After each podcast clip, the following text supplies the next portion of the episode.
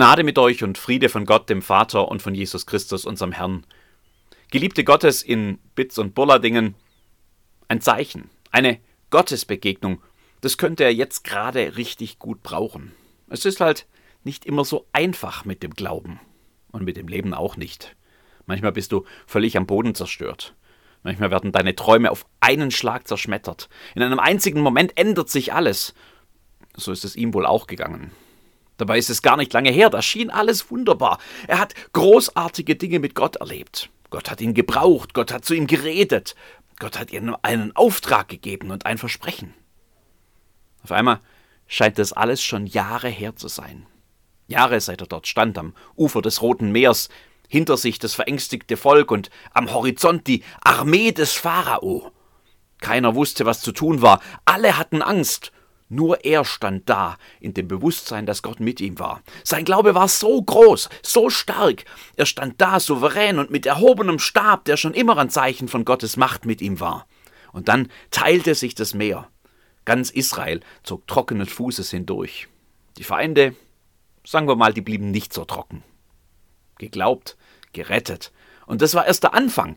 Wasser in der Wüste, Manna vom Himmel, Führung durch eine Wolken- und Feuersäule. Schließlich die Ankunft am Sinai, die Wolken und Blitze um den Gipfel, ein Zeichen von Gottes Herrlichkeit und Stärke, das selbst den Ungläubigen Angst und Bang werden musste. Keiner durfte den Berg auch nur berühren. Keiner außer ihm. Nur er durfte sich nähern. Er durfte sogar hinauf. Am Sinai bestätigt Gott, dass er mit Mose ist. Am Sinai schließt er einen Bund mit seinen Leuten. Am Sinai ruft er Mose zu sich und erklärt ihm seine Pläne, seine Gesetze, seine Verheißungen. 40 Tage und 40 Nächte war er dort oben, ganz nah bei Gott. Die Zeit verging wie im Flug. Alles war so gut. Gottes Pläne so großartig. Seine Gegenwart so einzigartig. Seine Versprechen so atemberaubend. 40 Tage und 40 Nächte, es hätte unendlich weitergehen können. Doch dann ändert sich der Ton plötzlich. Der Herr sprach aber zu Mose, Geh, steig hinab, denn dein Volk, das du aus Ägyptenland geführt hast, hat schändlich gehandelt. Sie sind schnell vom Weg gewichen, den ich ihnen geboten habe. Sie haben sich ein gegossenes Kalb gemacht und haben's angebetet und ihm geopfert und gesagt, Dies sind deine Götter, Israel, die dich aus Ägyptenland geführt haben. Verwirrt stolpert er den Berg hinunter. Die Enttäuschung wächst mit jedem Schritt. Mit jedem Schritt ist die große Gottesbewegung eine Meile weiter weg. Wut steigt in ihm auf. Von unten hört er wildes Feiern. Wie eine Furie fährt er mitten hinein. Er schlägt das goldene Kalb in Stücke. Er zertrümmert die Tafel mit den zehn Geboten, Zeichen des wunderbaren Bundes mit einem gnädigen Gott, den dieser treulose Haufen wohl gar nicht will. Er wirft nur um sich mit Strafen für die Gotteslästerer. Er ruht nicht, bis er das schamlose Fehlverhalten restlos ausgetilgt hat. Und dann verlässt auch ihn die Kraft. Noch einmal steigt er auf den Berg. Er sucht Anschluss an das, was da vorher war, an die kraftvolle Begegnung mit Gott, an die Freude und den Frieden, die ihm so nahe waren. Er findet sie nicht. Deprimiert und enttäuscht sitzt er jetzt im Zelt am Rande des Lagers. Er klagt Gott sein Leid. Siehe, du sprichst zu mir, führe dieses Volk hinauf und lässt mich nicht wissen, wen du mit mir senden willst. Ein Zeichen, eine Gottesbegegnung, das könnte er jetzt gerade richtig gut brauchen. Wo ist er denn jetzt, der Gott, der einst das Rote Meer teilte, der den mächtigen Pharao besiegte, der Wasser aus dem Felsen sprudeln ließ und den Berg mit Wolken und Blitz umhüllte? Wo ist er denn jetzt? Ist er noch da? War er je da? War das alles nur Einbildung, nur Selbstbetrug, nur romantisierte Erinnerungen an etwas, was gar nie der Realität entsprach? Wo ist er denn jetzt? Der Gott all der Bibelgeschichten in der Kinderkirche. Der Gott von dieser packenden Nacht auf der Konfi-Freizeit am Lagerfeuer, als du da saßt und bis tief in die Nacht mit anderen Lieder gesungen hast und du wusstest, ohne jeden Zweifel, dass dieser Gott das ganze Leben bei dir sein würde. Wo ist er denn jetzt?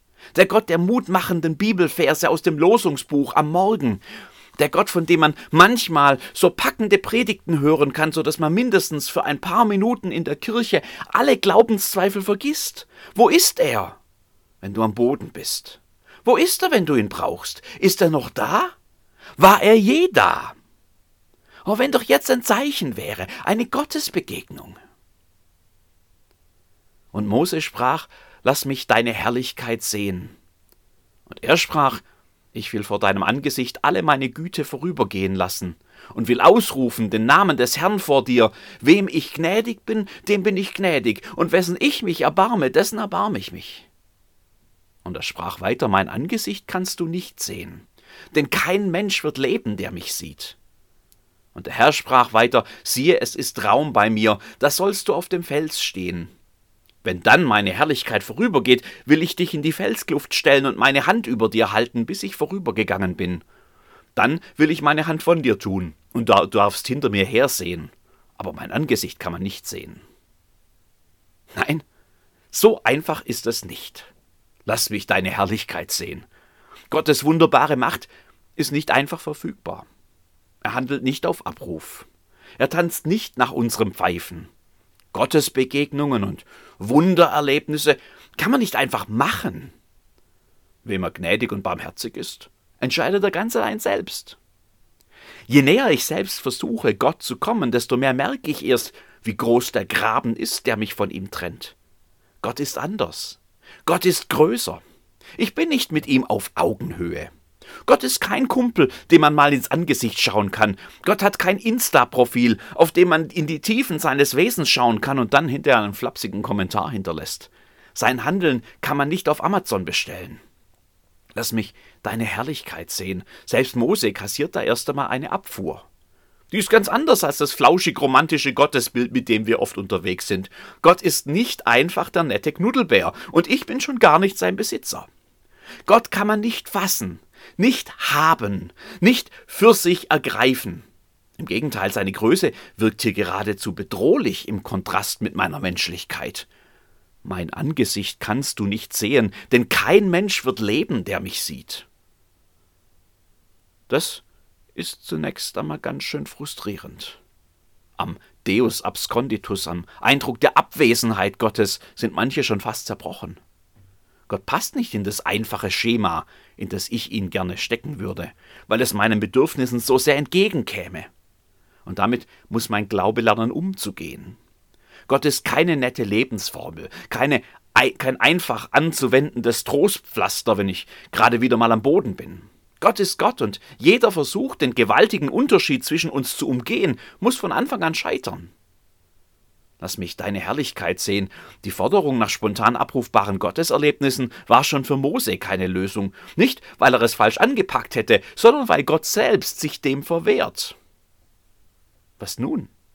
Was bleibt, zwischen verblassenden Erinnerungen an Glaubensmomente der Vergangenheit und einem Gott, der sich meiner Suche nach Herrlichkeitserlebnissen auf Wunsch nicht unterwirft. Was bleibt?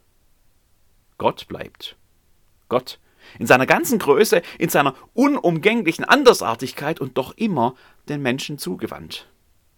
Nein, Mose bekommt nicht das gewünschte Herrlichkeitserlebnis. Auch für ihn bleibt Gott Gott und die Grenzen des Menschseins werden nicht aufgehoben. Und trotzdem zeichnet dieser Bild auch ein, finde ich, ganz zärtliches Bild von Gott. Denn es ist ja gar nicht so, dass er Mose einfach ersatzlos abblitzen lässt. Nur was er anbietet, bleibt seine eigene Entscheidung, und die ist ganz anders, als Mose es sich vorgestellt hat. Wo er sich Herrlichkeit gewünscht hat, verspricht Gott Güte, Gnade und Erbarmen. Was das konkret heißen soll, führt Gott weiter aus. Und was ich da höre, lässt es mir ganz warm ums Herz werden siehe, da ist ein Raum bei mir. Das Bild von dem Blick aus der Felsspalte hat mich am Anfang befremdet. Es schien, als wolle Gott in erster Linie den Zugang zu sich blockieren. Als Bild des Schutzraums kann ich damit viel anfangen, besonders weil ich auch jemand bin, der sich nachts gern komplett in die De Bettdecke einwickelt, sodass nur noch ein kleiner Spalt übrig bleibt. Dem deprimierten Mose verspricht Gott Geborgenheit, Schutz, Wärme, Sicherheit das nimmt die frustrierenden Probleme nicht auf einen Schlag weg. Das gibt auch nicht die triumphierende Überlegenheit dessen, der aus Gottes Herrlichkeit und Stärke heraus operiert. Aber in all meiner Schwachheit kann ich dem Leben begegnen mit der Sicherheit, dass Gott mich hält. Da sollst du auf dem Fels stehen. Gott verspricht einen festen Stand, da kann dich nichts umwerfen. Da stehst du vielleicht den Sturmwind im Gesicht, aber du stehst. Du fällst nicht. Gott hält dich meine Hand über dir halten. Geradezu zärtlich hält Gott dich in seiner Hand. Er selbst stellt sich zwischen dich und allen Schaden. Er bedeckt dich in dem, was dir gerade entgegensteht. Dann will ich meine Hand von dir tun, und du darfst hinter mir hersehen. Auf den ersten Blick fand ich das hart. Warum darf man Gott nur von hinten sehen? Der Text weckte Assoziationen zu einem bekannten Goethe-Zitat aus dem Götz von Berlichingen, von wegen von hinten sehen. Das ist nichts, was Mose sich vorgestellt hatte. Das ist nicht das, was ich mir vorgestellt hatte. Jetzt lese ich das ganz anders. Der Gott, der vorübergeht und dem ich nachschaue, der geht mir ja voran. Der ebnet vor mir die Bahn. Wo ich gehe, da ist er bereits gewesen. Nein, ich schaue seiner Herrlichkeit nicht ins Gesicht. Aber überall vor mir, selbst auf der unwegsamsten Strecke meines Lebens, sind die Spuren Gottes, der mich nie alleine gehen lässt. Geblendet von seinem Glanz hätte ich die vielleicht übersehen. Wahrscheinlich muss ich sogar noch viel genauer hinsehen. Dann habe ich statt einer großen beständig ganz viele kleine, immer neue Gottesbegegnungen. Ob Mose das aufgebaut hat? Am Sinai war jedenfalls noch lange nicht Endstation für ihn und für das von ihm geführte Volk. Viele Stationen folgten, viele Herausforderungen auch. Ich glaube ganz fest, dass Mose ab diesem Tag aus dem heraus lebte, was Gott dafür ihn tat. Geborgen, mit festem Stand, sicher und auf den Spuren Gottes, der vor ihm ging. Eine ganz andere Gottesbegegnung. Die könnte ich gerade auch gebrauchen. Und vielleicht gerade deshalb dieser Text hier in der Epiphaniaszeit. Die weist mich nämlich darauf hin, dass ich Mose ja viel voraus habe. In Jesus Christus hat Gott nämlich ein menschliches Angesicht angenommen. Er ist uns näher gekommen als je zuvor. Er hat deutlichere Spuren gelegt, als sie je ein Mensch zuvor gesehen hat. Auch wenn ich Gott weiterhin nicht unbegrenzt erfassen kann, blitzt in Christus mehr von seiner Herrlichkeit auf, als wir es je zu träumen gewagt hätten. Aus seiner Fülle haben wir genommen Gnade um Gnade. Ich will im Blick auf seine Spuren durch das Leben gehen.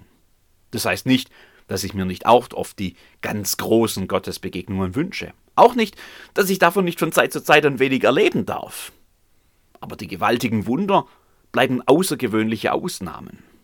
Der Blick aus dem Felsspalt sozusagen auf Gottes in Christus gelegte Spuren reicht für meinen Alltag. Deshalb, wie meine Schüler am Ende jeder Stunde mit mir rufen, mit Gottes Hilfe mutig voran. Amen.